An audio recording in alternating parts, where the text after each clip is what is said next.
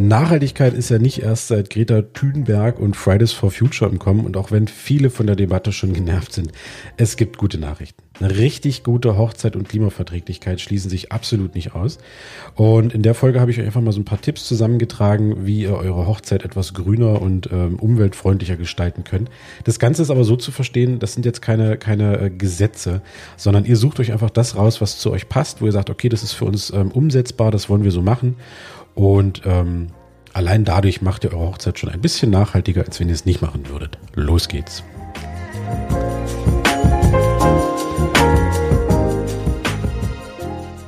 Ich habe überlegt, womit ich anfange ähm, und ich glaube, wir nehmen einfach mal die Papeterie, weil wenn geheiratet wird, dann verschickt man ja auch eine Einladung. So. Und da ist schon der erste Punkt, dass man einfach diese ganze Papeterie-Geschichte auch durchaus reduzieren kann. Klar, man kann eine Save the Date-Karte schicken und eine Einladung und am besten noch mit Ablaufplan und mit einer Rückantwortkarte und bla und blub und ähm, ähm, Geschenke wünschen und was man nicht alles da noch. Also ich habe teilweise schon wirklich sehr, sehr umfangreiche und dicke Einladungskarten und Einladungsbriefe bekommen für eine Hochzeit. Also von daher, da kann man auch wirklich viel reduzieren und spart einfach schon mal eine jede Menge Papier ein. Ähm, wir haben das zum Beispiel auch so gemacht. Wir haben unseren Gästen eine einzelne Einladung geschickt. In der Einladung steht halt natürlich wann, wie und wo. Ne? Und ähm, alles weitere läuft über unsere Hochzeitswebsite. Das heißt, äh, das Zusagen, die ähm, Infos, die die Gäste brauchen, inklusive Google Maps Karte und Anfahrtsweg, äh, inklusive ähm, Ablaufplan etc. Das findet sich alles auf dieser Hochzeitswebsite. Da werden auch später dann die Hochzeitsbilder noch mit eingestellt, damit unsere Gäste darauf zugreifen können. Und ähm, dadurch sparst du, wie gesagt, oder spart ihr, wie gesagt, sehr, sehr viel Papier. Ähm, aber das geht halt auch auf der Hochzeit so weiter. Es ist wirklich die Frage, braucht man auf je oder braucht jeder Gast nochmal separat äh, eine Menükarte, eine Getränkekarte oder reicht es völlig aus, wenn man entweder Menü und Getränkekarte irgendwo groß hinstellt, dass es für alle äh, sichtbar ist oder reicht vielleicht auch eine Menü- oder Getränkekarte pro Tisch oder sowas. Also da lässt sich viel, viel einsparen. Und ansonsten natürlich, wenn man ähm, sich die Papeterie drucken lässt oder erstellen lässt, ähm, gibt es auch diverseste Zertifikate. Beispielsweise das äh, FSC-Zertifikat, was einfach ähm, nachweist oder Nachweis dafür ist, dass das Papier aus einer nachhaltigen Forstwirtschaft kommt. Ansonsten gibt es den blauen Engel, ähm, den glaube ich auch viele kennen, der für diverseste äh, Umweltverträglichkeiten steht. Ähm, ansonsten der Klassiker gibt Recyclpapier. Ich muss gerade kurz lachen, weil ähm, mit Recyclpapier verbindet oder mit Recyclingpapier verbindet man ja ganz gerne ähm, dieses graue, dünne, recycelte Klopapier oder ähm, diese gräulichen Blätter, die man irgendwo von, von äh, Briefen aus dem Amt bekommt oder ähm, die man später oder früher in der, in der Schule als Kopien bekommen hat, dieses wirklich unschöne, hässlich graue Papier. Aber das ist schon, also die Zeiten sind lange vorbei. Also gerade was so die, die Papeteriegeschichte angeht, gibt's auch vieles mit Recyclingpapier oder Kraftpapier, was aber auch wesentlich hochwertiger aussieht mittlerweile. Ansonsten geht's natürlich auch ähm, beim Druck schon weiter. Also, dass die Farbe aus einer, aus einer ähm, zertifizierten und umweltfreundlichen Herstellung kommt, ähm, dass das eben nicht irgendwo ins Trinkwasser gerät, bla bla. Und ansonsten auch, dass man vielleicht mal auf Lacke oder Lackierungen und Folierungen verzichtet, weil dann bringt das ganze ähm, Zertifizieren nichts, wenn man dann doch wieder Plastik auf der Karte hat. Ähm, aber da gibt's halt, wie gesagt, ganz, ganz viele Möglichkeiten, die auch sensationell gut aussehen. Und ähm, von daher ist Papeterie kein Hindernisgrund, ähm, seine Hochzeit nicht nachhaltiger zu gestalten. Ähm, als nächsten Punkt habe ich mir ähm, notiert Dienstleister und Location. Also Location ist ja zum einen der Punkt, dass man vielleicht sogar eine Location hat, wo man alles vor Ort hat, also sprich, wo getraut werden kann, wo die Gäste schlafen können, wo dann auch gefeiert werden kann, also dass man überhaupt zum Hochzeitstag selbst gar keine Fahrtwege mehr hat. Ähm, Gleiches gilt auch für Dienstleister, dass die aus der Nähe kommen, dementsprechend kürzere Fahrtwege haben. Auch das Catering, dass man da irgendwo auf ähm, Regionalität und Saisonalität achtet. Ähm, natürlich kann man auch darauf achten, dass es eben aus einer ähm, biologischen Produktion kommt. Oder vielleicht äh, macht ihr sogar ein veganes Catering. Auch wenn ich jetzt komisch dazu klinge, aber ich hatte letztens eine Hochzeit. Ähm, das war rein vegan. Das Essen war aber trotzdem erstaunlich lecker. Das muss ich ähm, unumwunden zugeben.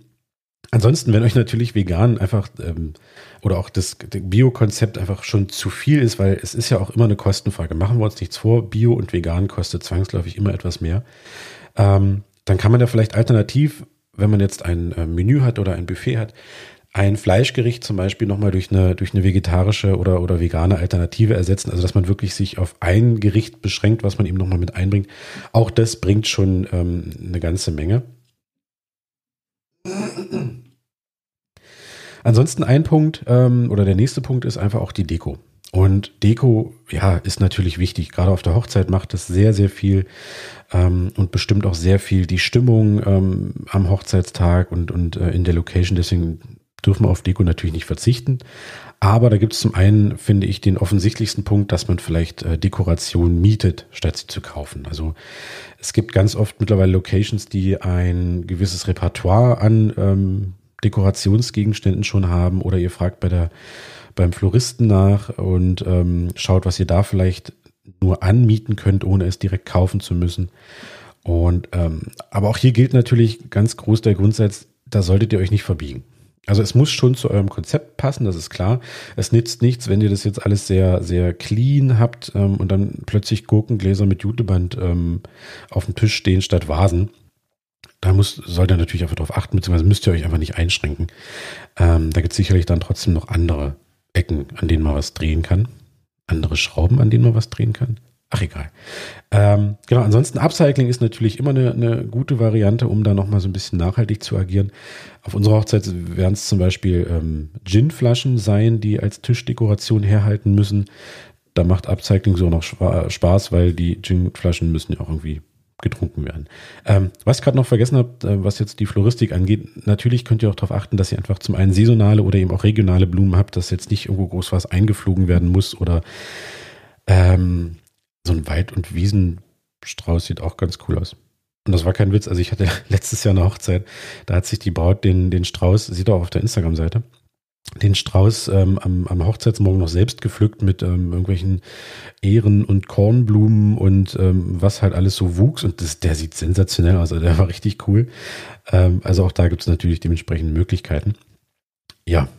Ansonsten ähm, Gäste bedeutet ja für viele auch automatisch irgendwie Gastgeschenke. Und das finde ich aber ist zum einen gar kein Muss. Also ihr müsst nicht euren Gästen noch was schenken dafür, dass sie auf eurer Hochzeit sind. Also die Hochzeit ist, glaube ich, finde ich persönlich ähm, für die Gäste schon äh, Geschenk genug, weil es ja auch eine Frage von Wertschätzung ist. Und ähm, wir haben noch keine Hochzeit erlebt, wo sich die Gäste beschwert haben, dass es keine Gastgeschenke gab. Also damit steht und fällt jetzt keine Hochzeit oder die Stimmung auf einer Hochzeit. Deswegen macht euch da nicht so verrückt, euch zu überlegen, was wir jetzt unbedingt den Gästen schenken müsst. Ähm, Ansonsten, was halt, wenn wir vom Thema Nachhaltigkeit reden, immer geht, sind beispielsweise Blumensamen in einem kleinen Gläschen. Weil ist halt schön. Ne? Und dann kann man die Blumensamen aussehen, hat dann quasi noch was äh, Andenkendes ähm, an eurer Hochzeit. Das ist eine, eine, eine, schöne Geschichte. Ansonsten macht doch zum Beispiel ein Kärtchen aus äh, Recyclingpapier, ähm, wo ihr einfach den Gästen sagt, ähm, dass ihr eine Baumpatenschaft für jeden Gast übernommen habt, statt eben Geschenke. Eine Baumpatenschaft bekommt ihr, glaube ich, für, ich weiß gar nicht, drei bis fünf Euro pro Baum. Ähm, also auch alles sehr, sehr übersichtlich und ähm, ihr tut zum einen was für die Umwelt und ich glaube, für die Gäste ist es auch ganz cool, wenn die halt wissen, dass in ihrem Namen oder für sie ein Baum gepflanzt wurde, statt jetzt ähm, noch irgendwo ein großes Gastgeschenk zu bekommen.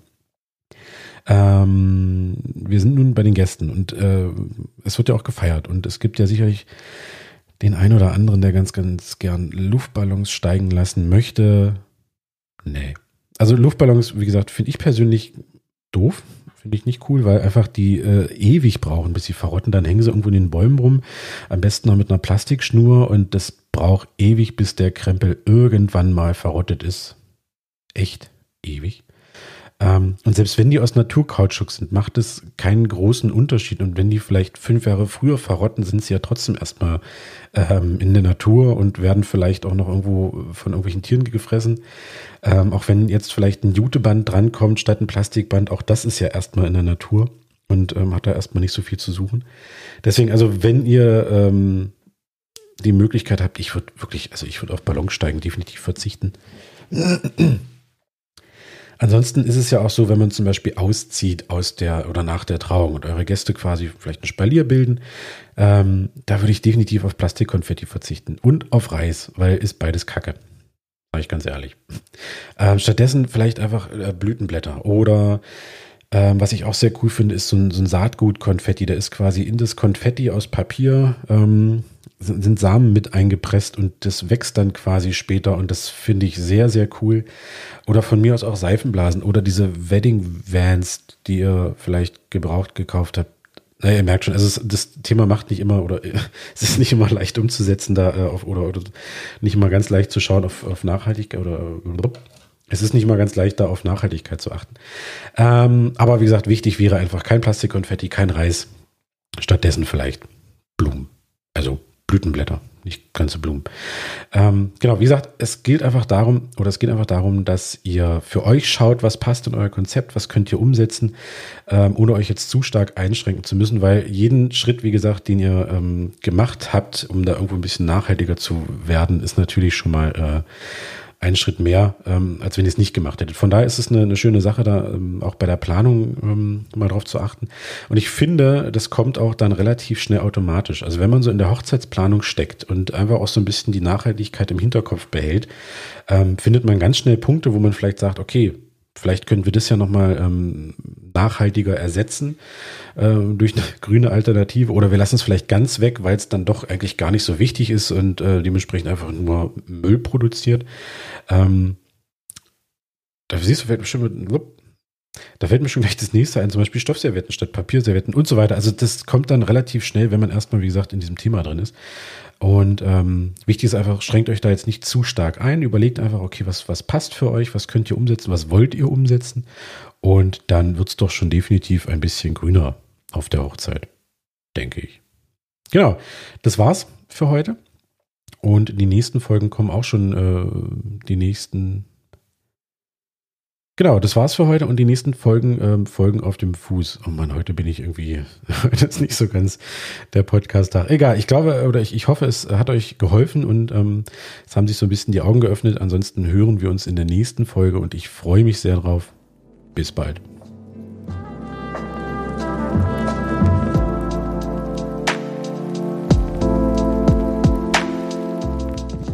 Das war der Spreehochzeit-Podcast. Mein Name ist Raphael, ich bin Hochzeitsfotograf im Spreewald und ähm, hoffe, dass ich euch auch mit den Tipps so ein bisschen weiterhelfen kann.